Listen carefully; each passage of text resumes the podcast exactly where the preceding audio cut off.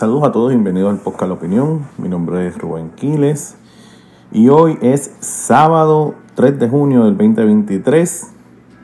Oficialmente eh, en Puerto Rico y en muchas partes del mundo comienza el tiempo de verano. Ya básicamente establecemos el verano cuando los estudiantes terminan su escuela.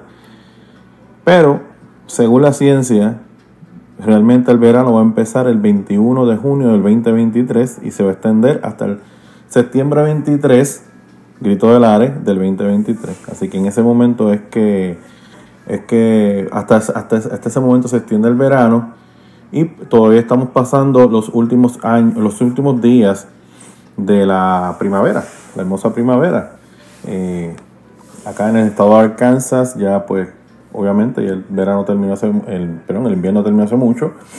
Ya tenemos los colores eh, alusivos al verano y, y es, mi, es, una época que me gusta mucho aquí en Estados Unidos. Durante el tiempo de invierno no me gusta. Eh, recuérdese, yo viví casi hasta los 45 años en Puerto Rico y estoy acostumbrado a, a ver el, el, paisaje verde en todo momento, un cielo azul constante y continuamente, un sol incandescente y pues en los tiempos de invierno acá en Estados Unidos es todo lo contrario en el, en, el invierno. Eh, tenemos árboles deshojados, tenemos eh, cielos grises y el sol se ve bien poquito y sobre todo está el incesante calor, el un frío, que, ¿verdad? Como los que, los que llevan escuchando esta época desde el principio, pues saben que nunca me gustó mucho el frío. Ahora estamos viviendo los, momentos que me gustan del año, que es el momento caluroso. Y soy feliz con entrar. Me encanta entrar a mi carro y quemarme con el, con el calentón del carro. De verdad que me encanta. Entrar en un carro frío. No, eso no es de Dios. No me gusta. Nunca me ha gustado, no me gustará y, y se acabó. Yo prefiero este, prender el aire acondicionado a todo, a todo suete y esperar porque el aire haga su efecto. Soy más tolerable al calor, pero el frío, oh my god, no me gusta. Entonces el carro que yo tengo no es de estos carros modernos que tenga calefacción en los asientos ni nada por el estilo. Yo tengo que esperar a que lo único que calienta en el carro, que son las salidas del aire, pues hagan su efecto. Ya otros carros más modernos pues tienen eh, calefacción en los asientos, tienen calefacción en, en, el volante y pues eso pues te ayuda a, relajarte en lo que el compresor haga su efecto en, el, en, el, en, el, aire y pues el aire se haga más caliente. Pero estamos este, aquí terminando la semana y mirando Twitter. en Twitter se están dando, se, eh, se tiene que mirar Twitter porque siempre constante y continuamente antes dependíamos de radio, antes dependíamos del periódico, antes dependíamos de muchas cosas. Entonces la, información era más lenta, era mucho más lenta. Ahora no. Ahora eh, estuve viendo una entrevista que se le hizo a Ramón, eh, Ramón, el de, eh, el de, el de A Palo Limpio. Se me olvidó el apellido. Estaba con sobrino en su espacio y él decía eso, que ya no es como antes. Antes uno, uno tenía tiempo para reaccionar en la mañana ante las situaciones del día. Ahora no, ahora las noticias explotan a través de las redes sociales. Entonces es, una, es, un, es continuamente un proceso de información. Entonces tenemos aquí la noticia que, que pues parte de, lo que ha sido la queja de nosotros. Eh, sabemos que en el, en el PNP hay corrupción. Sabemos que en el PNP hay personas de izquierda que no tienen problema con los hechos morales que, que la derecha presenta. Sabemos que hay un montón de cosas. Lo que nos molesta, ¿verdad? Es que es que, es, que solamente se haga una cobertura de un solo lado y se deje, y se deje, y se deje de lado otras personas que de igual manera están ¿verdad? Eh, transitando en calles misteriosas como la corrupción. Entonces tenemos la noticia el periódico lo anuncia, que psicólogo de Bayamón es condenado a 18, perdón, 19 años de cárcel. Y pues, si tú escuchas psicólogo de Bayamón, pues psicólogo más que es acusado de, ¿verdad? de actos pedófilos, que fue, la palabra, ¿verdad? Este, él estaba abusando de, su, de sus estudiantes féminas. Este, y tú lo puedes dejar ahí e irte tranquilo, y aquí no ha pasado nada. El problema y la cuestión es que el bien llamado psicólogo, eh, ¿verdad? Y se, se, trae, se trae por cómo, no, por cómo juegan cuando es familiar de otra persona. Ese bien llamado psicólogo es el hermano menor de don Silverio Pérez. ¿Ok? Eh, lo curioso de todo es, y el, ¿verdad? Eh, lo traigo a colación, es porque en ningún momento el parte de prensa mencionó o quiso mencionar o quiso informar o quiso hablar de que la persona de la cual estábamos hablando es el hermano de Silverio Pérez. Entonces, cuando tú haces el contraste entre, por ejemplo, los primos de Pierluisi, pues donde primero va la prensa es entrevistar a Pierluisi por algo que hicieron los primos. ¿Entiendes? Claro, Silverio Pérez no es el gobernador de Puerto Rico, eso se va a entender. Pero yo creo que si hubiese, si hubiese habido una persona de menor posición, pero que tuviese identificación con el PNP, y si esa persona, su hermano, comete un acto, este, por ejemplo, algunos de los analistas PNP eh, que están en la radio, ¿entiendes? Por ejemplo, un, hijo de Dávila Colón, que Dios lo guarde, ¿verdad? Son gente seria. ¿Qué hubiese sucedido? Pues que obviamente la prensa hubiese establecido que esa persona que cometió un crimen, porque es un crimen, es familiar cercano de determinado analista PNP. pongámoslo de ejemplo. Pero fíjate, la prensa no lo hizo así con el hermano de, de, de Silverio. Simplemente pusieron este, el titular, pusieron psicólogo y ya tienes que adentrarte dentro de la noticia para ver el nombre de la persona y todas las demás cosas y esto y lo otro. Para mí sería, ¿sabes? Esta noticia yo la, yo la doy para traer el contraste. Pero si, si me fueras a preguntar a mí, si es importante que yo hable que el hermano de Pierluisi, eh, perdón, el hermano, de Silverio Pérez hizo, hizo algo, yo lo dejaría como que eso es algo personal y que bueno que la justicia, ¿verdad? que la justicia hizo su trabajo. Y lo dejo allí porque no hay que abundar nada más, ¿me entiendes? Obviamente, él no es, él no es Silverio Pérez, ¿verdad? No, no es una, ¿verdad? No, no es Silverio Pérez. Pues si no es Silverio Pérez, pues para mí no me tiene que importar. O sea, no, no, no, no tengo que resaltarlo, pero se trae por, eh, por la actitud que se tiene con, con, el sector este estadista y la, y la cobertura que siempre se le da cuando es un hecho estadista versus cuando es un hecho de, alguien que, pues, pues, en este caso Silvio Pérez, que obviamente es antiestadista y cree en la separación de Puerto Rico de los Estados Unidos. Y eso pues se respeta, pero pues se trae como, se trae como, como, eh, ¿verdad? Para que, para que, para que tengamos el contraste. Había otra noticia aquí que quería, de la cual yo quería este hablar. Eh, Ok, este, Jay Fonseca eh, me parece que ha hecho una serie de entrevistas con relación a la ley 22. Vamos a empezar por un detalle. La ley 22 es una ley colonial. Vamos a empezar por ahí, eso ya nosotros lo sabíamos. La ley 22 es una ley colonial que solamente puede existir bajo la estadidad. Jay Fonseca parece que descubrió América y está trayendo a un experto independentista separatista a aclararle a la gente que se supone que los estadistas no estemos este, apoyando la ley 22. Ya eso, David Colón nos los había dicho, y ya lo sabíamos, que esta ley solamente existe bajo el Estado Libre Asociado. Él dice que bajo la independencia no es posible. Yo creo que bajo la independencia sí es posible también.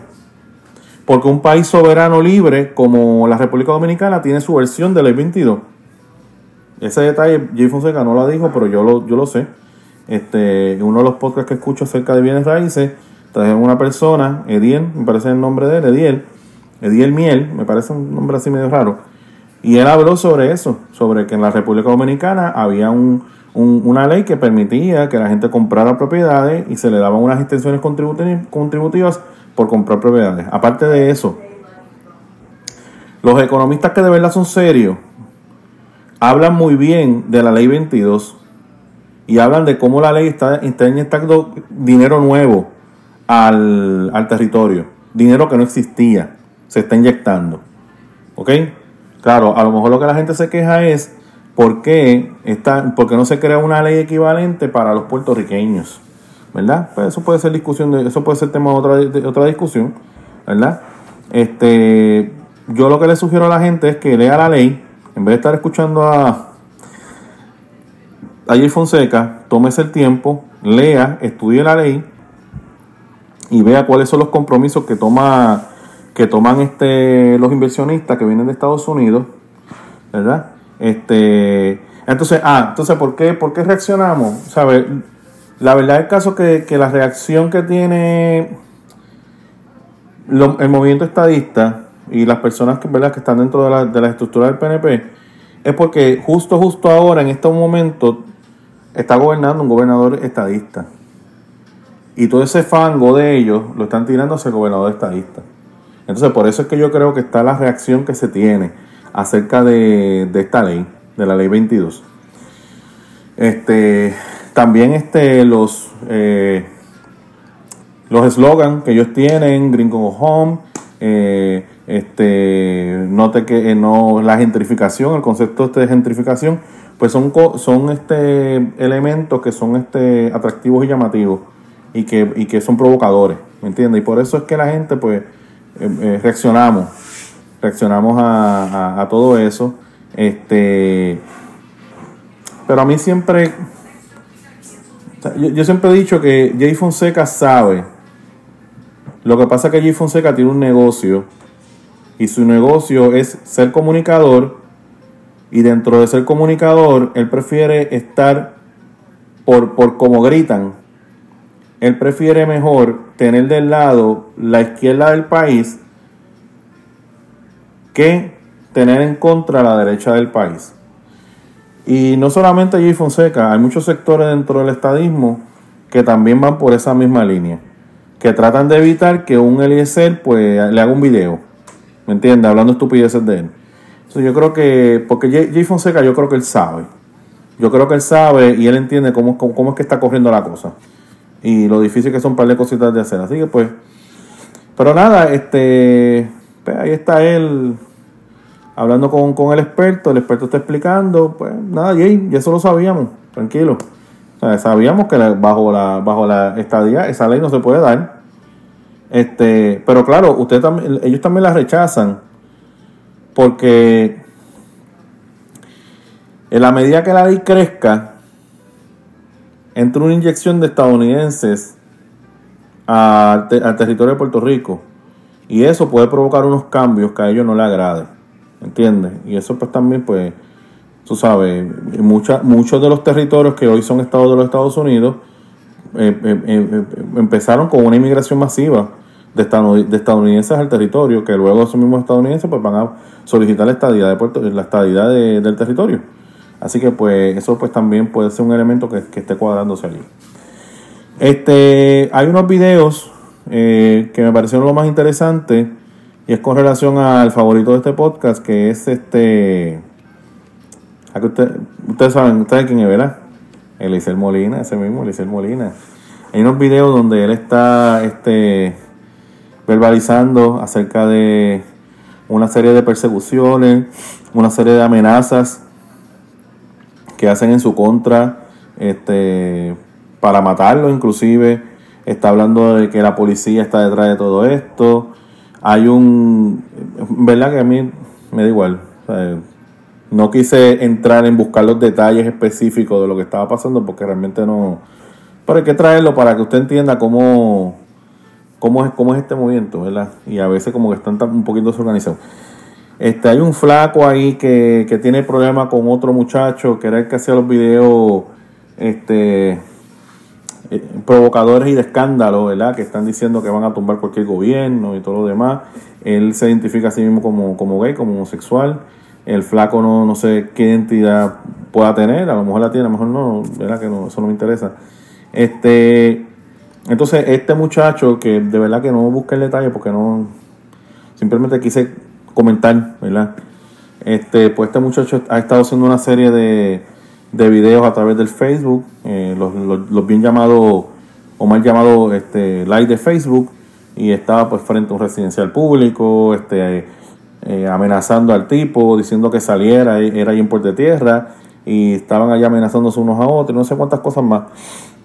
Este, el, flaco decía que, eh, que Elisel Molina y el otro muchacho que se identifica como homosexual, pues este el, ellos este eran agentes encubiertos del, gobierno federal que no eran tan patriotas como, como, se vendían y este nada mi conclusión es hay personas con las cuales yo no concordaré ideológicamente y pues yo pensaré que pues, lo que quieren para Puerto Rico no es el mejor camino, pero yo respeto lo que ellos dicen porque para dentro de su dentro de su mentalidad, pues eh, eh, eh, ellos piensan que ese es el mejor camino y está bien. Y lo mismo ellos pensarán de mí, que yo pienso que es verdad que bajo la estadía Puerto Rico estará mejor, pero ellos pueden decir, tú eres, ¿sabes? Estás equivocado, ¿verdad? Y eso yo lo respeto, ¿sabes? Pero yo no me imagino, yo no me imagino en un universo a un Filiberto Ojeda Río haciendo un live de ese tipo. ¿Me entiendes? O a un Don Pedro Elvisus Campos haciendo un live de ese tipo. o sea, no, no, no me imagino este o a Juan Maribraz haciendo un tipo de live así, ¿verdad? Este hablando como estaba hablando, tú sabes. Eh, yo creo que es un momento que, que requiere reflexión de parte de este, de este sector, de este sector de, la izquierda separatista. Yo creo, creo que, que se esté trabajando los asuntos con seriedad. Yo creo que son cosas que usted tiene que trabajar en privado. Y lo que vaya a hacer, hágalo en privado. ¿Entiendes? No este no creando este tipo de, escándalos, ¿verdad? Probablemente eso es lo que quieren, pero de verdad que se desluce, se desluce el, el, el movimiento. Este yo creo que hay de las cosas interesantes que vi de Twitter, yo creo que son, son ellas.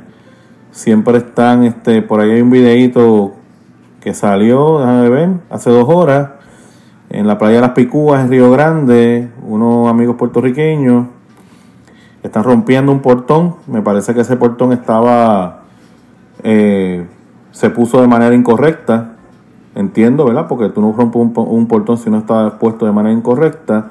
Era, era, un sendero para llegar a la playa. Imagino que, era eso. Este, y, y a lo mejor este, pues se alquilaba. Sabes que hay muchos lugares que compran una propiedad y dentro de la propiedad pues puede, puede estar el sendero o el camino para llegar a diferentes localidades que son públicas. Yo este, recuerdo que yo fui a una de estas cascadas, no me acuerdo el nombre de la cascada en Puerto Rico, una, de las cascadas en Puerto Rico, un lugar hermoso, me imagino que usted sabe cuál es. Entonces yo me recuerdo que, cuando llegamos, pues estaba el restaurante, estaba un espacio donde tú podías estacionarte. Y entonces para, para tú tener, o sea, para tú estacionarte allí, pues tenías que pagar. ¿Entiendes? Y nosotros pues gentilmente sí pagamos, ¿por qué no? Este, ellos son, ellos son los que pican la grama del lugar, mantienen el, mantienen el espacio, ¿verdad? Este, para que le tiran tierra a aquello para que haya un estacionamiento correcto, entonces tienen un límite de estacionamiento. Eh, allá son 30 carros, pues son 30 carros, lejos de eso no, no, se puede hacer. Yo he ido a lugares donde no hay ese tipo de, de, cuestión, que uno se estaciona en, la misma, en el mismo sendero y es horrible. Yo si voy a, a visitar estos sitios naturales, yo prefiero mejor que haya alguien que me diga, mira, te va a estacionar ahí, ¿cuántos son? Cinco pesitos, toma los cinco pesitos, el carro tuyo va a estar seguro y no te preocupes, ¿entiendes? Eh, era para la playa de la, yo no sé si fue la del obispo o de la golondrina, que estuvo en controversia. Pues yo creo que fue la golondrina, eso es un camino allí, entonces tú tienes la carretera y entonces tú te estacionas en los laterales. Y a mí no me gusta esa experiencia porque este primero debes buscar dónde Y segundo, estacionarte en, la misma carretera y, ya tú sabes. A mí ese, tipo de situación a mí me pone un poquito tenso, no, no, me gusta. Yo prefiero ir mil, veces más al escambrón, pagar mi estacionamiento, dejar mi carro de seguro, a yo meterme por ahí para abajo y dejar el carro ya lo loco y uno, o sea, uno deja el carro por un lado y entonces tú caminas yo no sé cuántas horas y después cuando vuelves tú no sabes cómo está tu carro. ¿Me entiendes? O si te están bloqueando, cualquier estupidez de esa, pues imagínate, ¿sabes? Que no, nunca me, nunca me, me ha gustado ese tipo de cosas. Entonces, pues me parece que en ese video, este, ya lo puso un Noel Segovia y tiene un icono que dice This is my mainland y pone la islita de Puerto Rico bien hermosa. Se describe como puertorriqueño, caribeño, hispano, latinoamericano, humano. un montón de etiquetas, qué bonito. Este, y pues fue a la playa de las Picuas de Río Grande, pero me parece que esta gente pues cerraba los portones, ¿verdad? Cuando esté el, número, el número de estacionamiento, pues cierra los portones y nadie entra. Y parece que a ellos no, no les gustó la idea y, y les rompió el portón a la gente. Pues hay que ver si ese, si ese sendero, esa, ese, ese, si ese sendero es público, si ese sendero es privado, si es parte de su tierra. Y si es parte de su tierra, pues las autoridades pues tienen que tomar medidas al asunto, porque si es parte de la tierra de ellos, pues no se debe estar haciendo eso porque él compró esa tierra. Hay que respetar lo que se llama la propiedad privada.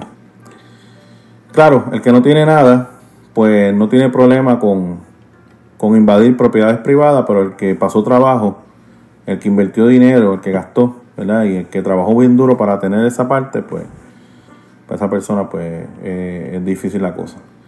Este, y yo creo que de Twitter, eh, yo creo que ya estamos ahí con lo de Twitter. Yo no creo que haya más nada de, Twitter por allá. Este. Estamos ahí. Bueno, hay una. Vamos a ver cómo nosotros bregamos esto hoy. Porque hay, aquí, como dice, como dice la canción de salsa, hay más salsa que pescado. Y entonces, pues, hay, hay, mucha información, pero hay una columna que, que escribió Iván Rodríguez. Usted sabe que Iván Rodríguez, pues, está en en, en Azota, en, en Noti1, y, y, me gusta mucho escucharlo. Como usted sabe, él no, él no es estadista, ¿verdad? Él, él cree en la libre asociación, pero él entiende que, que dentro de las cosas normales, aquí hay un gran apego hacia la estadidad. Puerto Rico tiene un gran apego hacia la estadidad. Y lo demostró en el 2020, y lo sigue demostrando que hay muchos puertorriqueños que, que a lo mejor no quiera ponerse la página de Cheo, como dicen por ahí, y exponerlo al mundo, ¿verdad? Cuando uno hace esto, pues uno se expone y pues uno recibe crítica porque desde Vende Padre y otras cosas te dicen, este, yo personalmente no, bueno, no a entrar en ese tema. Pero anyway, Iván Rodríguez, pues, él entiende que dentro de una libre asociación, Puerto Rico puede emerger como un gran país, ¿ok? Y, y él entiende que no hace falta que Puerto Rico eh, ceda, por ejemplo, territorio para montar bases militares y nada de eso, que con solamente eh, Puerto Rico presentarse como una oportunidad de hacer negocio con Estados, con Estados Unidos y que a la misma vez Puerto Rico pueda hacer una, vitrina o, un, salto de Estados Unidos hacia los países de Latinoamérica, yo creo que eso es más que suficiente para que Estados Unidos forme una alianza con Puerto Rico, ¿verdad? Una alianza como la que Este, yo no lo entiendo así. Yo creo que, yo, yo, creo que, si a Puerto si a Estados Unidos le interesa algo de Puerto Rico es el territorio y es poner bases. Si no puede poner sus bases, pues, pues no le va a interesar. Si no tiene control del territorio, pues no le va a interesar. Este, y obviamente, ante, ante perder Estados ante, ante perder a Puerto Rico, Estados Unidos creo que tomaría decisiones drásticas. ¿Ok? Porque no es, no es muy o sea, no es, muy, sabio dejar Puerto Rico a la deriva y que entes como los venezolanos, como los cubanos, los nicaragüenses, pues puedan entrar a Puerto Rico, controlar el territorio de Puerto Rico y darle un golpe ideológico al imperio. ¿De qué manera? Mira, la que era tu colonia ya no es tu colonia, te la conquistamos y ahora responde a nuestros intereses. Que yo creo que eso. Ahora, pero Iván Rodríguez habla sobre la hipocresía en, la, en, los discursos, en la cuestión discursiva. Eh, él cita lo siguiente, la hipocresía y las inconsistencias discursivas no deben ser parte de la discusión pública dentro de un sistema de democracia representativa como el nuestro. La realidad del caso que, ¿sabe? Pusimos el ejemplo. Tú sabes, nadie sabía que ese tipo era el hermano, el hermano de Silvio Pérez. ¿Ok? O sea, se da la hipocresía, se da el ocultar la información, se da el, el, narrar las cosas de otra manera distinta. ¿Ok? Se da, se da, lo, veo, lo veo cada rato, es una cosa que... Oye, el primero que, empezó a, revelarnos eso fue Luis David Colón. Y por eso, imagínate, el, hasta los otros días él lo sacaron de Cacú.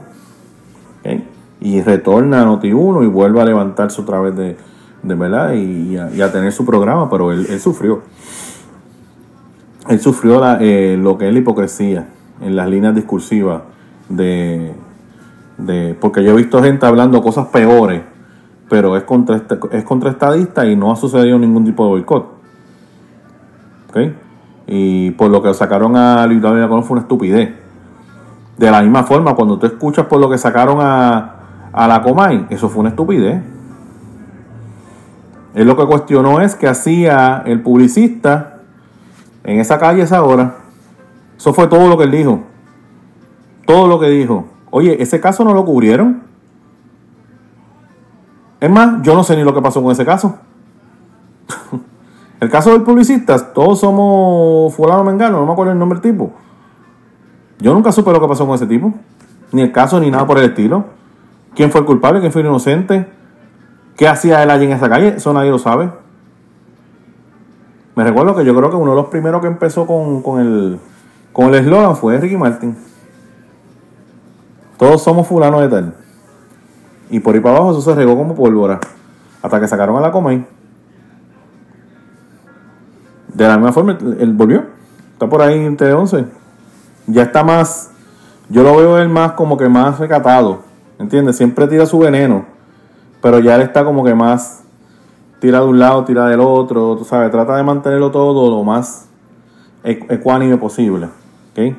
Siempre se le ve sus ciertas cuestiones, pero está más controlado. Este pues, es un problema con lo cual nosotros tenemos que bregar y siempre se está bregando. Ok, él da tres ejemplos. Él dice que eh, Bad Bunny le dijo una súper mala palabra al, gobernador de Puerto Rico, este MB, ¿verdad? Sí, eh, esa, palabra. Esa palabra también ya la, ya la había utilizado este René Calle 13 en una de las promociones, pero le dijo algo a la madre de Fortuño, ¿verdad? Un tipo bien, bien decente. Este, pero, ¿verdad? hay muchas cosas que todo depende del contexto, ¿verdad? Y el contexto pues que Bonnie le está dando es que él está ofendido con la, con la política pública de Pierluisi. Yo te apuesto a ti que Bonnie no sabe un diablo de lo que es la política pública de, de, de Pierluisi, pero ¿verdad? critica porque ¿verdad? es parte del sistema. Un asambleísta municipal eh, le dijo algo al alcalde de Aguadilla, pero en esta ocasión el asambleísta municipal era del Partido Nuevo Progresista. Y ahí sí, pues hubo indignación, porque fue el alcalde. Todos son los ejemplos que da este eh, Iván Rivera. Eh, pero, curiosamente, en ese mismo municipio se da un chat donde se hablan barbaridades de las mujeres barbaridades de la, de la mujer que estaba en oposición a ese alcalde. Y eso pues no, no hubo no hubo algo más nada que simplemente sí hubo un chat, pero no hay ningún liqueo de ese chat. O por ejemplo, el otro de esto, el chat falocrático. ¿Alguien vio, leyó o vio alguna página de ese chat? Nadie. Nadie. Mira, ese chat fue tan y tan controversial que cuando le hablaron al tipo, a Dalmau, sobre el chat, en aquella eh, fatídica este, conferencia de prensa, ese hombre agarró ese atril y tú le veías las gotas de sudor cayendo del nerviosismo que ese hombre tenía porque sabía la trascendencia de ese chat. Y si ese chat, y si ese chat salía por ahí para abajo, a lo mejor no pasaba nada. Porque ya uno sabe cómo, cómo funciona. Este, también él habla de otro ejemplo, que es el, los fraudes en el PUA, que son por parte de los ciudadanos. Tú sabes. Eso mismo, y es que yo, yo, ataco la hipocresía de Puerto Rico y de, un montón de lugares del mundo. Porque, por eso mismo, porque a veces esa hipocresía nos lleva a nosotros a que nosotros aceptamos unas cosas, ignoramos otras. Tú sabes, y tú le puedes decir corrupto al político y decir que el político roba. Pero yo siempre he dicho que el político es un reflejo de la sociedad en la cual se vive en la forma de ser de la sociedad. Yo me recuerdo aquel salón de clase en la, Interamericana, cuando yo era estudiante, y yo me recuerdo que todos estaban hablando mal del, en aquel momento el gobernador era Pedro Rosselló. Yo creo que ya le iba a salir, ya, ya había entrado Sila María Calderón, no me acuerdo muy bien. Pero yo me recuerdo que la más que hablaba, que hizo, e, e, ella hizo un top 3 de, de la gente que ella más admiraba. Y yo creo que en ese top 3 puso a Che Guevara, puso a Rubén Berrío y puso a Fidel Castro. Yo la mire yo, mira, si te reprenda. el detalle es que se da el examen, la profesora no puede administrar el examen, manda a su ayudante, la ayudante sale del salón de clase, yo creo que lo hace a propósito, y la primera que se empieza a cobrar, ah, perdón, la primera que se empieza a copiar es la estudiante que tenía como top 3 a Fidel Castro, a Rubén Berrío y a Che Guevara. Y era la más que la más vocal diciendo Pedro Rosselló un pillo. Entonces yo en mi mente estaba pensando, oye, yo creo que a lo mejor si, ¿verdad? Si tomamos la, la palabra de la muchacha, ¿verdad? ¿Acaso estos corruptos no empezaron un salón de clase copiándose un examen? es lo que te estoy diciendo, ¿sabes? Son, son situaciones, ¿verdad? Que, de esto es, lo mismo, ¿verdad? Este, yo no sé con qué, hacia dónde tú diriges, ¿verdad? Ciertas cosas, pero cuando tú hablas del aborto y lo llevas desde el punto de vista de pecado, pues tienes que tener cuidado cómo tú proyectas tu vida.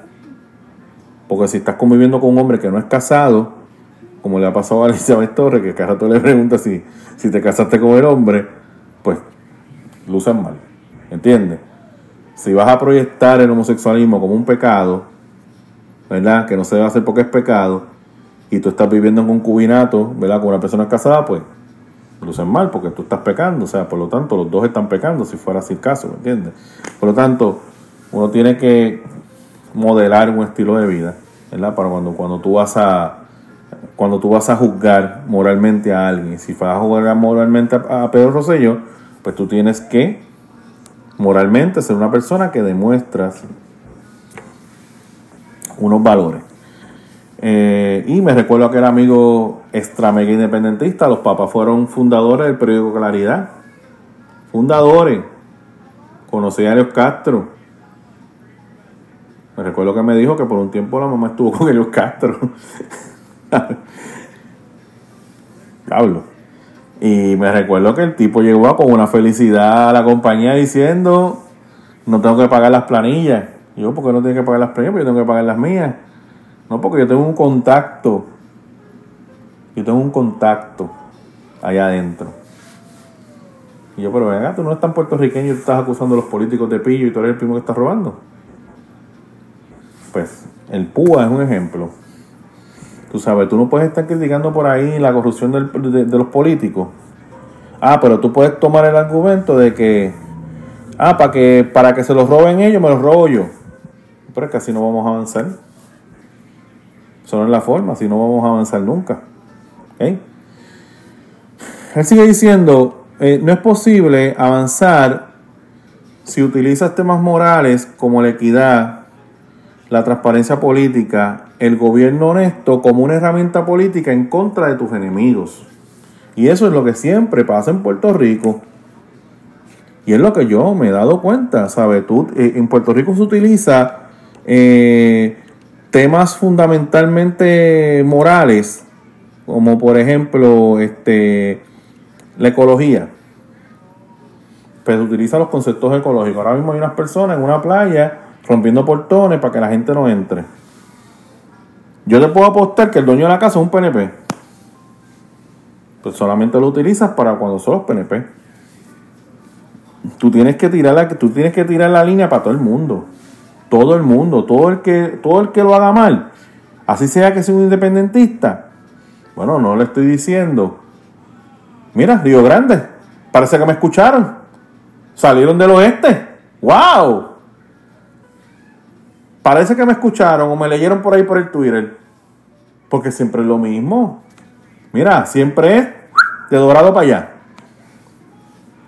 De Toa Baja para allá. De Vega Baja para allá. Pero no te vayas para el este. Ni para allá para el este. Por fin me escucharon. Mira. Por lo menos. Es bueno. De alguna forma. Esta vez, mira. Esta vez fue en Río Grande. Este. Pero tú no puedes doblar las esquinas a tu, a tu amigo político que está haciendo exactamente lo mismo. Entonces nunca te fuiste, nunca has ido a Palmas del Mar a, protestar por la gentrificación de Palmas del Mar, pero te vas ahí a los hoteles de Dorado y empiezas a protestar allí.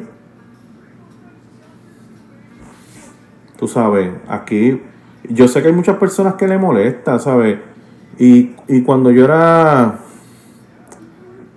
y cuando yo era joven, vivía en los residenciales públicos, siempre yo veía con recelo, por ejemplo, yo vivía cerca de la comunidad de Venus Garden. Y en Venus Garden, pues, ¿sabes? No es que sea una comunidad de unas casas grandes, pero son casas bonitas. Son casas buenas. Y hay sus casas chéveres. Yo me pasaba en una casita allí que el, que el amigo tiene una piscina, yo me pasaba en la piscinita de ellos y la pasaba bien, ¿me entiendes? Gente muy buena, gente muy humilde. Lo tengo que decir, gente muy buena, gente muy humilde, gente bien decente gente trabajadora, porque es que el, abuelo de él trabajaba muchísimo. Y por eso tenía lo que tenía, no es que como que trabajaba duro. Y uno pues siempre, cuando uno vive en residencial, uno, uno miraba al riquitillo. Es un riquitillo orgulloso. Y pues siempre estaba el muchacho que, que se creía más malo de lo que era. Este, y uno pues tenía que ponerle, poner respeto, para que entendiera cómo, cómo funciona la calle, ¿verdad? Yo, no, yo nunca fui tan malo, así que tampoco puedo darme guía de que fui el tipo más malo de la calle, porque tampoco fui así. Este, me gustaba más el baloncesto y estar metido en la iglesia, estaba por ahí chavando. Pero obviamente sabía los códigos, ¿entiendes? Había que entenderlo. Y uno los ve con recelo. Después cuando uno va creciendo, uno se da cuenta que, por ejemplo, yo pasé mucha hambre. Cuando yo era chamaquito, yo pasé mucha hambre.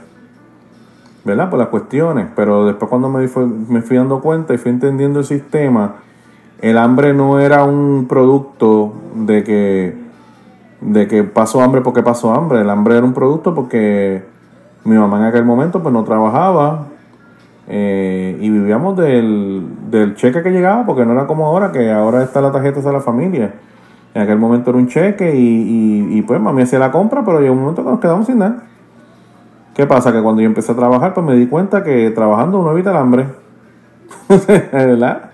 Y me fui a estudiar, aproveché las oportunidades. Por ejemplo, hay algo que se llama beca federal. ¿Y qué se hace con eso? Bueno, con esa beca federal tú puedes estudiar. Lo que a mí me da la gana estudiar, lo que a ti te dé la gana estudiar. Cualquier profesión, cualquier profesión. Si yo quiero ser ingeniero, puedes estudiar. Si yo quiero ser eh, psicólogo, bueno, si quieres ser psicólogo, ¿sabes? necesitas doctorado. Lo demás lo tienes que pagar tú. No, pues eso no, porque entonces me voy a quedar guindado. Y pues, quise ser maestro con la beca federal. Esos son otros temas, ¿verdad? Que yo tengo que hablar, ¿verdad? Que son... Pero entonces, pues, pues estamos ahí, ¿entiendes? Eh, pero no podemos seguir utilizando la, las cuestiones morales para atacar a nuestros adversarios. Yo creo que nosotros debemos ser íntegros y a quien veamos que está delinquiendo, a quien veamos que está fallando, a quien veamos que no está haciendo las cosas correctas, simplemente se denuncia con, con, la misma, con el mismo candor y con la misma eficiencia como si estuviéramos este no, no, no puede haber algo distinto. Y yo creo que eso es lo que Iván Rodríguez nos quiere decir a nosotros. Ok eh, hablando sobre noticias de la semana eh, quise dividirlo y yo creo que voy a utilizar este, este sistema que hizo el PNP, que hizo el PPD que hizo Movimiento Victoria Ciudadana etcétera y, pues, y por ahí arrancamos Mira, en el caso del PNP, pues tenemos que me interesó mucho la noticia del mensaje de situación de la ciudad capital por parte de Miguel Romero, eso fue el 30 de mayo. Cabe destacar la pobre, bueno, no la pobre, la ninguna. ¿Sabe? El alcalde de la, el alcalde de la ciudad capital de, del Estado Libre Asociado de Puerto Rico habló sobre la situación del, del municipio y la prensa no lo cubrió. Bueno, por lo menos si usted descubrió algo, pues usted me avisa. Pero la prensa no cubrió absolutamente nada. Nada de la situación. No hubo esto. Ahora, yo, yo me recuerdo que cuando Yulín hablaba sobre lo que pasaba en, San Juan, se, se cubría. Pero al alcalde Romero, Miguel Romero, nada. Si no es por, la, si no es por las redes sociales, nosotros no nos enteramos de que el alcalde Miguel Romero habló de la situación del municipio, habló de un montón de cosas, no nos enteramos. ¿Ok? Eh, si la prensa no te cubre, como debería cubrirte, pone al, al, alcalde en una posición difícil o a los alcaldes en una posición difícil, porque entonces vamos a tener que invertir en publicidad para poder bandear la falta de cobertura que la prensa le da a lo que está haciendo las administraciones PNP en los diferentes municipios o en las diferentes secretarías. Y eso pues es muy malo. ¿De qué habló Miguel Romero en la ejecución, verdad? Básicamente habló que va a operar con un presupuesto de 733 millones. Básicamente habló de que se, organizaron unos ciertos asuntos de la finanza que estaban malos. Este, habló sobre añadir recursos a la seguridad de San Juan, pues ya tú sabes, eso es un poquito repetitivo, este, comprar equipo, este, eh, eh, contratar más, más, más, personal humano, etcétera. También que destinó 19.4 millones para los beneficios, para, para, beneficios a los empleados públicos del municipio de San Juan, etcétera. Pero la, la, la cobertura fue obviamente bueno, no hubo cobertura. Mírese esto. Yo ayer estuve chequeando las noticias principales, más o menos, y tomé el periódico El Vocero como, como, como, ¿verdad? Para investigar a través del periódico Vocero, pero la misma experiencia la tuve en el periódico Primera Hora. Vocero, tres noticias o cuatro noticias acerca de municipios. Todas las noticias fueron acerca de municipios PPD. Todas las noticias que se escogieron fueron noticias positivas. Lo más interesante de ellas fue lo siguiente. La primera noticia que vi resaltada fue del municipio de Trujillo Alto. Y los que saben qué está pasando en Trujillo Alto es caliente. Es el que está siendo acusado de hostigamiento sexual en contra de una policía. ¿Ok? Calley, segundo, segundo municipio, se está hablando de una cuestión ecológica que está haciendo el, alcalde de Calley, en, obviamente en el municipio de Calley pero este señor tuvo un señalamiento de corrupción a través de los bienes raíces. Eso murió. Ese tema literalmente murió. Él explicó lo que tuvo que explicar y aquí murió. Morovis, Carmen Morovis, como le dicen por ahí, ningún tipo de señalamiento por el momento, pero fue una noticia súper extra mega positiva sobre un programa de microempresa que ella está destinando al municipio Morovis. Pero Caballo, estamos hablando del municipio principal de Puerto Rico, estamos hablando del municipio de San Juan. La capital de Puerto Rico. Su alcalde habla de las finanzas de, y, da un discurso, un mensaje de estado, de situación, y tú no lo vas a cubrir. Y me vas a decir que es más importante un programa de microempresas en Morovi. No, papi, no. No, pero este, este es mejor. Cuarto municipio este, PPD, Guánica. La noticia que tiraron contra el piso la alcaldía de Huánica, que había estado mala por la cuestión de los temblores. ¿Sabes? Tú me estás diciendo a mí que la demolición de una alcaldía es más importante que el mensaje de situación del municipio de San Juan. No, porque no, perdóname, perdóname, perdóname, pero ah, ah. eso está muy mal. Eso, eso no, eso es una mala, eso es una mala cobertura de prensa. Claro, sabemos que el municipio de San Juan es sumamente y extremadamente importante para, para el sector separatista. Es un municipio que puede caer en las manos del movimiento Victoria Ciudadana. Este, claro, este, el municipio de San Juan es muy grande. Y el municipio de San Juan tiene unas localidades que no solamente es su área metropolitana, hay un campo y, una, y unas localidades que, puede que, el, que puede que no se no vean la vida como, como, como la gente piensa que, ¿verdad? Este, una vida separatista. Pero este, pues un municipio yo creo que es muy importante y es el epicentro de, la separación en Puerto Rico. Este, viendo a las noticias PPD, PPD, pues tenemos que Connie Valera, Connie Valera, que lleva, él entró como en los 90 a ser representante de, por el distrito de Cagua, este, propuso eh, que para la pasar del gobernador eh, se le imponga la doble vuelta si no gana con una mayoría de 50 más 1. ¿Por qué, ¿Por qué explota esto? Pues explota por la cuestión de que la pasada, en la pasada elección el gobernador ganó con un 38%. Entonces, pues eso pues como que le está dando vuelo a, a todos estos grupos para tratar de alcanzar una supermayoría.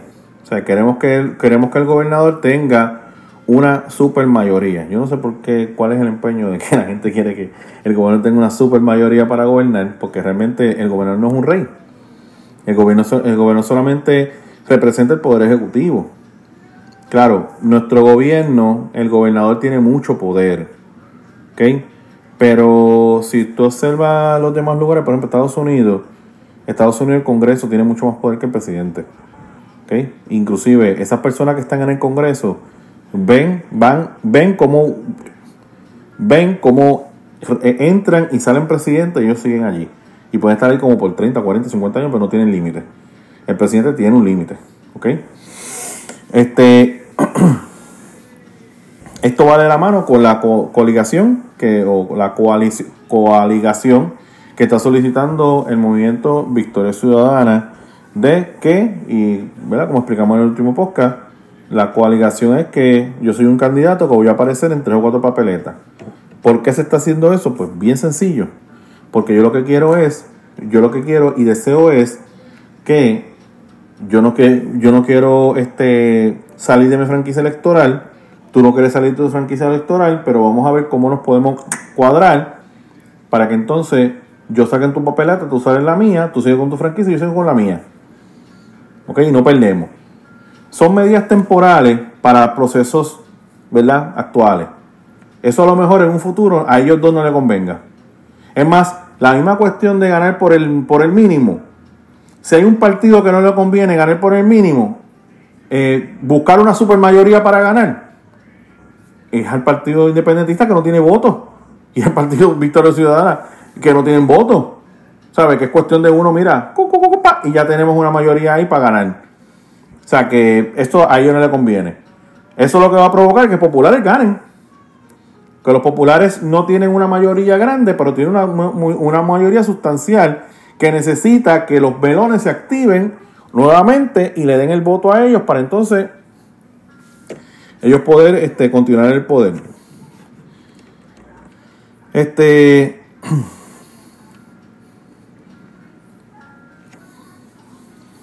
hay que entender algo que tanto la coaligación como, como la cuestión de la doble vuelta, eso, eso tiene un rango legislativo y se resuelve solamente en, el, en, la, en, la, en la rama legislativa.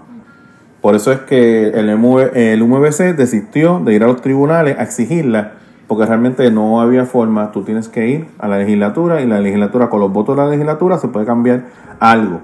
Entonces, con relación a, a esto la doble vuelta, pues eso es una cuestión constitucional que tú tienes que poner a la gente, no solamente eh, en la Cámara y en la legislatura, tres cuartas partes de la legislatura tienen que aprobar una enmienda constitucional, pero sino que también eh, eso tiene que someterse al pueblo y se le pregunta al pueblo si quiere cambiar o quiere enmendar su constitución. Yo creo que los, el, único partido que ha propuesto enmienda y que ha logrado llevar la votación ha sido el Partido Nuevo Progresista. Pedro Rosselló y Uri Fortuño dos veces han hecho consultas este, eh, constitucionales para enmendar la constitución. Me parece que es así, si no, pues te me avisa.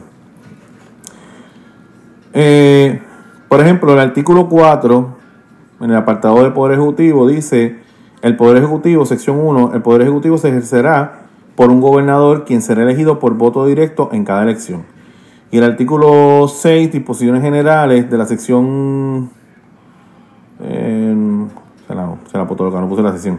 Todo funcionario de elección popular será elegido por voto directo y se declarará electo aquel candidato para un cargo que obtenga un mayor número de votos que el obtenido por cualquiera de los demás candidatos del mismo cargo. O sea que en ningún momento te habla, ¿verdad? Que, que tú tienes que tener esta super mayoría, sino que, que, que tenga más votos ese es el que va a gobernar. Eh, por ejemplo, la delegación PNP se, ha opuesto a este tipo de cosas. Eh, José Aponte, Víctor Pareja, Chira Lebrón, José, eh, José Cheito Aponte y Ángel Morey, pues dijeron que no, que no iban a votar a favor de, la doble ronda. Esta segunda ronda se le llama en el inglés Instant Run-Off Voting. Este, y, es, y está siendo utilizada. Estamos hablando que se está siendo utilizada. Hay países, eh, países de Latinoamérica que utilizan la segunda vuelta. En diferentes formas. Pueden utilizarlo para la, para la plaza de presidencia, puede utilizarse para la plaza de los legisladores, etcétera. Tenemos que Argentina, Brasil, Chile, Colombia, Costa Rica, Ecuador, Salvador, Guatemala, Perú, República Dominicana, Uruguay y Bolivia. Y Cuba también lo utiliza. Pero Cuba lo utiliza para. la gracia que tú que incluyen a Cuba. Cuba no tiene elecciones. No, pero Cuba, tiene elecciones para los asambleístas que van a el poder. Pero realmente el poder está allí en el monarca, presidente de Cuba, Díaz Canel. Pues entonces Cuba pues también tiene su, su guiso con, con la, la gracia. O sea, este y hay un montón de países que utilizan el sistema. ¿Ok? Y es una realidad, ¿sabes? No sé, si nos moveremos a eso no, porque hay países que lo utilizan, no, no solamente, eh, esto no es un invento de Puerto Rico o un invento de Latinoamérica, hay otros países en el mundo que lo han utilizado. Pero también hay países que lo han rechazado, por ejemplo, te puedo poner el ejemplo de, de Reino Unido, en el 2011 se propuso el Instant Run of Voting, este, o una segunda vuelta instantánea, para la Cámara de Comunes del Parlamento. En aquel momento, el resultado fue una participación del 42,2%. O sea, menos de la mitad de las personas le interesó un pepino eso. Pero pues ya empezamos mal. sea, realmente, si nos fuéramos a la definición, se necesitaría otra segunda ronda para entonces aprobar. O sea, no, porque no, no se llegó al 50%. Entonces, del censo ocurre que el 67,9% votaron que no frente al 32.1 eh, coma que votaron que sí. Obviamente, Gran Bretaña rechazó contundentemente y sin ninguna duda la segunda vuelta en el, en el, electoral. La gran crítica que hay en Puerto Rico es la siguiente. Pues primero que se está aplicando solamente a la plaza de gobernador electo. Entonces, pues, contra, me está condicionando a mí mi plaza, para, mi plaza para ganar gobernación, pero ninguno de ustedes se están condicionando a nada. Ni los alcaldes se están condicionando, ni los legisladores se están condicionando. Pues mira, pues a la hora de la verdad, no es, un, no, no es justo. La segunda es que es un capricho de los partidos nuevos y emergentes que quieren de alguna forma meterse en la discusión y que quieren de alguna forma tener un pedazo del bizcocho del poder, ¿ok? Sin ser una mayoría. Y eso pues, yo puedo entenderlo, a ellos les conviene de alguna forma, Tú sabes, imagínate que queda una elección El del partido PNP tiene un 49%. Y el del partido, bueno, el PNP tiene un 48%. Y el del partido opositor, por ejemplo, vamos a decir que sea Victoria Ciudadana, ¿verdad? O, el Partido Popular Democrático tiene un 49, todavía no tiene la mayoría, 50 más 1. Pues es cuestión de defender a su backup plan, porque yo pienso que eso es un backup plan. Hay muchos partidos que son backup plan de estos partidos grandes. Lo que pasa es que hay uno, unos que pasa, que pasa lo mismo con la coaligación. Hay un grupo de partidos que no quieren ceder su finquita electoral y que cuando tú los ves, los comparas con Victoria Ciudadana o los pudieras comparar con el Partido Popular, son iguales. O los comparas con el Partido Independiente, son exactamente iguales.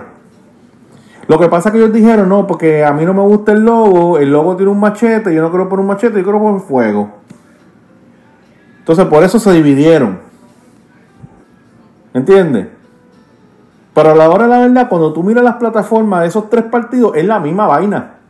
Es la misma cosa. Y entonces hay una persona con liderazgo en ese partido pequeño que dice, yo no voy a soltar esto porque esta es mi finquita. ¿Entiendes? Y yo todos los días me, postulo y logro llegar al, Senado y lo mismo competir con todo ese corillo de personas que hay en el partido grande. Yo me voy a un partido más pequeño y yo sigo aquí guisando. ¿Ves? Es lo que te digo. Tú sabes, lo mismo que pasa con el PIB. ¿Por qué Victoria Ciudadana y el PIB no se unen? Tanto que están dando colegación. Únacen.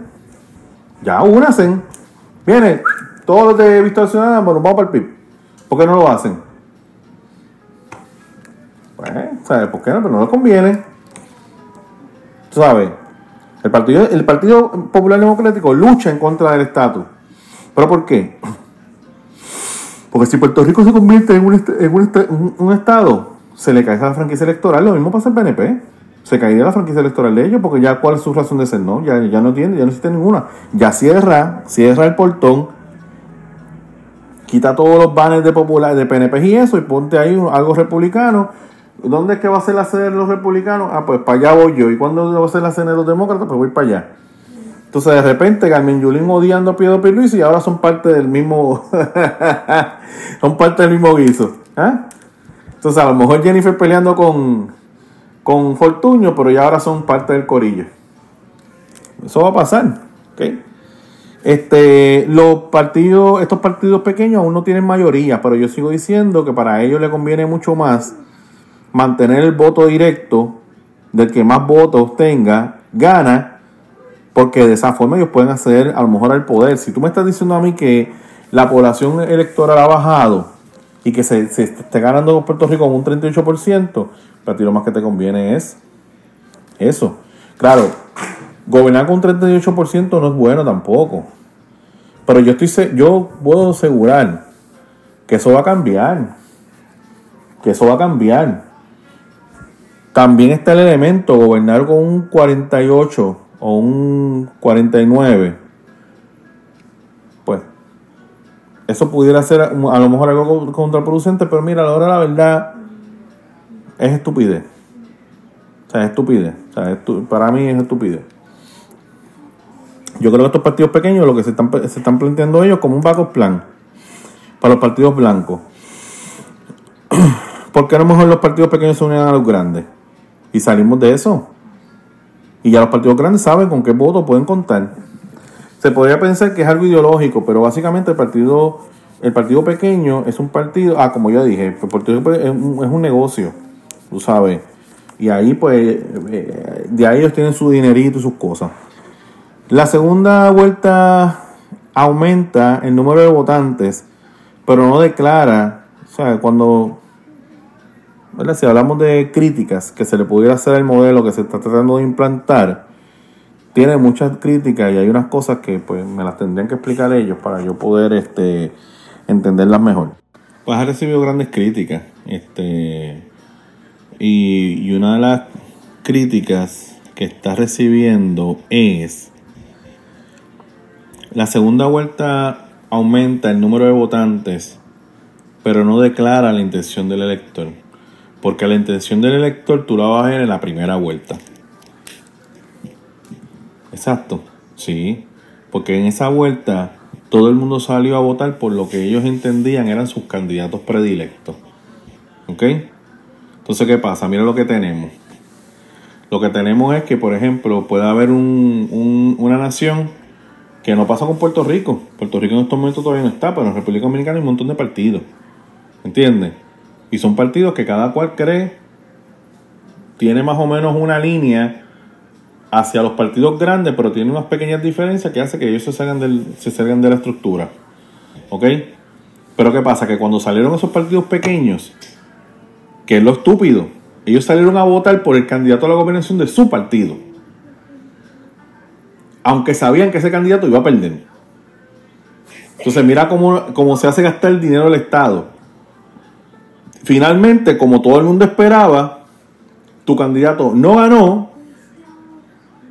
Pues entonces ahora el Estado tiene que gastar en otra nueva elección por el capricho que tenían estos partidos pequeños de votar dentro de las estructuras de su partido pequeño en vez de aprovechar y ser más eficiente y votar de una, de una primera intención porque el candidato que, representa en el análisis representa las ideologías de tu partido político.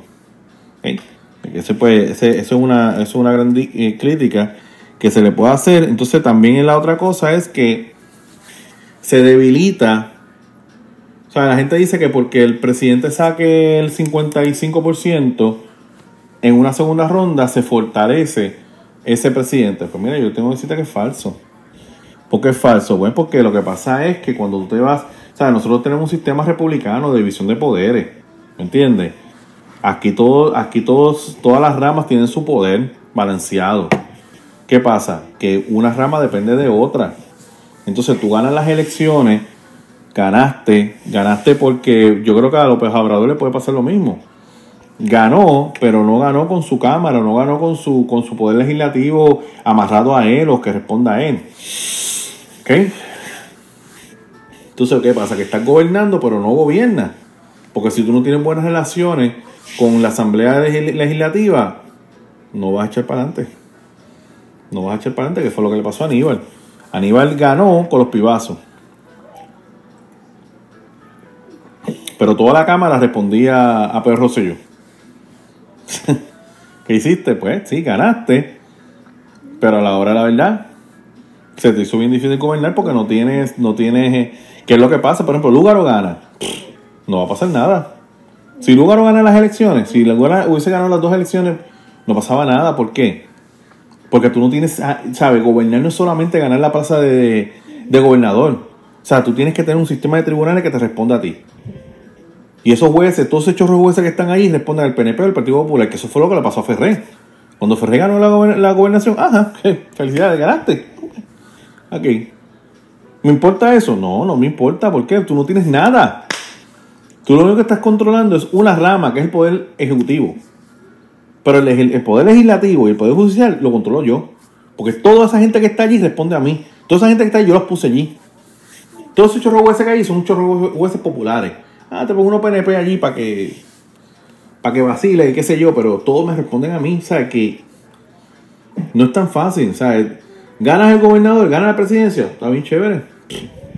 Ganaste una parte del poder. Pero las otras dos partes del poder ahora, no, ahora es diferente para el partido PNP. Porque ya el PNP, el PNP ha puesto a sus personas. Bueno, hasta los otros días, siempre el Partido Popular tenía mayoría en la rama judicial. Y eso fue hasta los otros días. Hasta los otros días, siempre la gran mayoría de los jueces eran populares y no PNP. ¿Ok? Y yo no sé, y, ahora mismo el, la señora presidenta del tribunal es este Oronos. Oronos, sí, Oronos. ¿Ok? Que, y es popular, la puso, la puso este García Padilla o sea que, pues, lo que te estoy diciendo, que esto no es, esto no es ganar la presidencia. Entonces, a veces esta segunda ronda pone, al, pone la rama de, la, de, de, presidente, el, ejecutivo, como si fuera un rey. Él no es un rey. Él tiene que compartir poder. Eso cuando la gente decía, ah, Donald Trump, Donald Trump no es un rey. Donald Trump es un, un presidente que hoy va a gobernar y que mañana puede perder las elecciones como las perdió y otro puede gobernar en su lugar. Es lo mismo. que, by the way, Donald Trump es un presidente republicano. Pero todo el mundo tiene que entender que Donald Trump en sus inicios era demócrata. O sea, tú no estás teniendo un republicano puro, puro, puro. No, tú estás teniendo una persona que sabía que la narrativa que podía utilizar para ganar las elecciones era una, narrativa de derecha, no de izquierda. Y con eso es que él podido analizar. Pero él no, él no es un republicano de la Reagan, o sea, tipo Reagan así, no. Él no es así.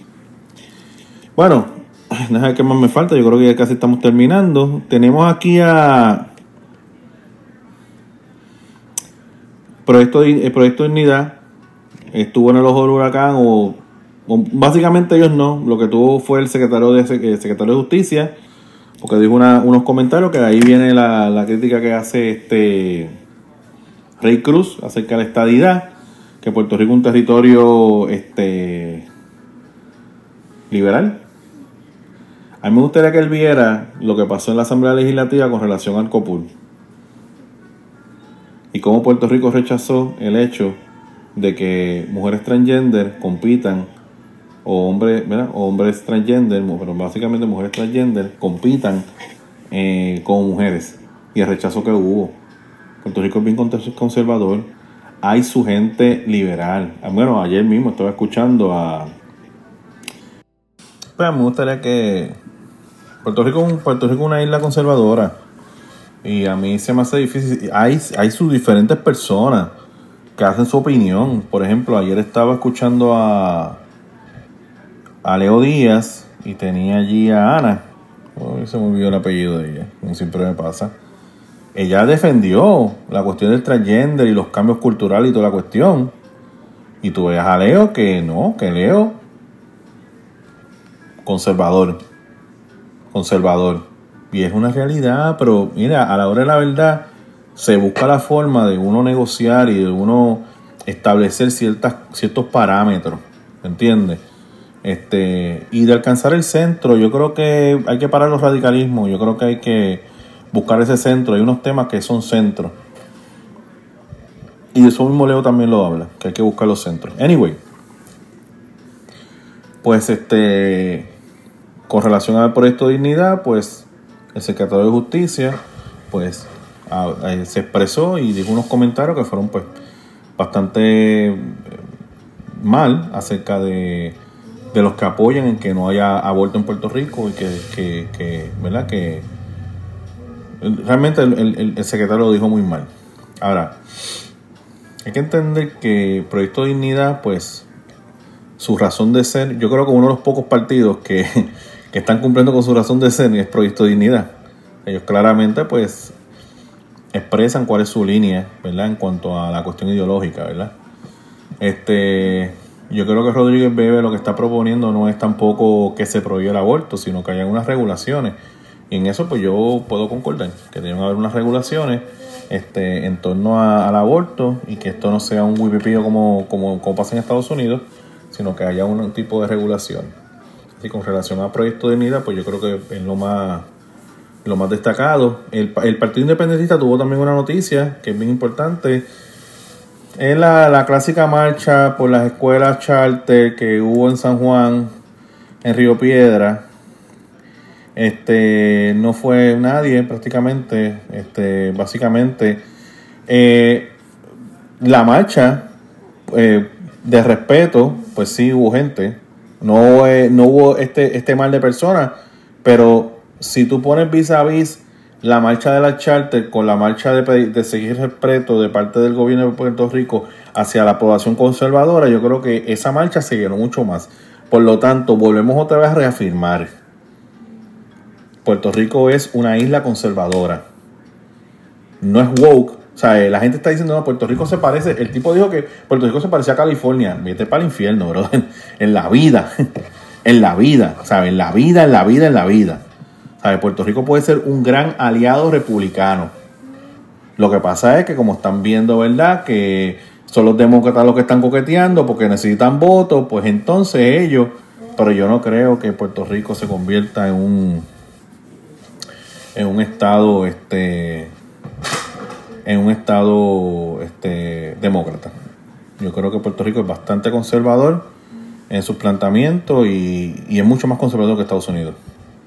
Aquí yo he visto unas cosas que yo no vi nunca en la escuela, en la escuela de Puerto Rico. Lo digo sinceramente. Aquí yo veo unas cosas que digo, ok, ok, aquí yo he visto unas cosas que me... Y, y esto es un estado sureño. ¿Sabes? Aquí, aquí en este, en este pueblito, en este espacio, hay como 30 iglesias. Pero eso, mira, esos son este. Eh, son gente de domingo. De domingo. Pero cuando salen fuera, no practican absolutamente nada de lo que. de lo que viven. Tenemos una noticia del PPD que no cubre el principio. Este, como digo, está eh, Pablo José Hernández. No, mentira, es parte, de, es parte del esto. Pablo José Hernández eh, Rivera, eh, que es el, el, hijo de José Hernández Mayoral, y a su vez nieto de don Rafael Hernández Colón, fue nombrado por el PPD como secretario auxiliar de Asuntos Federales, federales. Esa plaza la ocupó su padre por mucho tiempo. De esto yo tengo dos comentarios. El primero es que lo dijo Colbert Toro. Colbert Toro, en el programa de, de Nación Z de Leo Díaz, él lo confesó y él dijo, después de Vieque, nuestras relaciones con los Estados Unidos cayeron y nuestra influencia dentro de Washington cayó. Cayó porque ya no tengo con qué negociar. ¿Me entiendes? Pero como tú tienes tu partido lleno de separatistas y son los que te están ayudando a estar en el poder, tú, tú elegiste o entre el poder que Washington me da o el poder para ganar elecciones. Y preferiste el poder para ganar elecciones, total para no te sirvió de nada. Porque sí la ganó la elección, pero ella no pudo estar los cuatro años. Ya el segundo, ya el segundo año, ya él estaba diciendo que ya no iba, ya finalizando el tercer año, ya dijo que ya no iba a competir para gobernadora, no tenía los números. Y Aníbal, Aníbal ganó con los pibazos. ¿Sabe que toda esa maniobra que tú hiciste por afiancarte en el poder no sirvió de absolutamente nada? De ahí en adelante, lo que tú has tenido son elecciones de que tus candidatos a la gobernación, que, que, que los que han ganado las elecciones, no han podido correr para un segundo año. Pero Ricky Rosselló pudo haber corrido. Es más, Ricky Rosselló, si esta gente no se hubiese, si los PNP no se hubiesen metido en las manifestaciones del chat, hoy el gobernador sería Ricky Rosselló. Partido Pobre no. No. García Padilla no pudo competir. Tú tuviste tres gobernadores y los tres no pudieron repetir. Yo creo que Aníbal a lo mejor. Bueno, él compitió, pero no ganó. Y no creo que lo hubiese podido ganar. No creo que lo hubiese podido ganar. Contra lo que venía. No. No creo.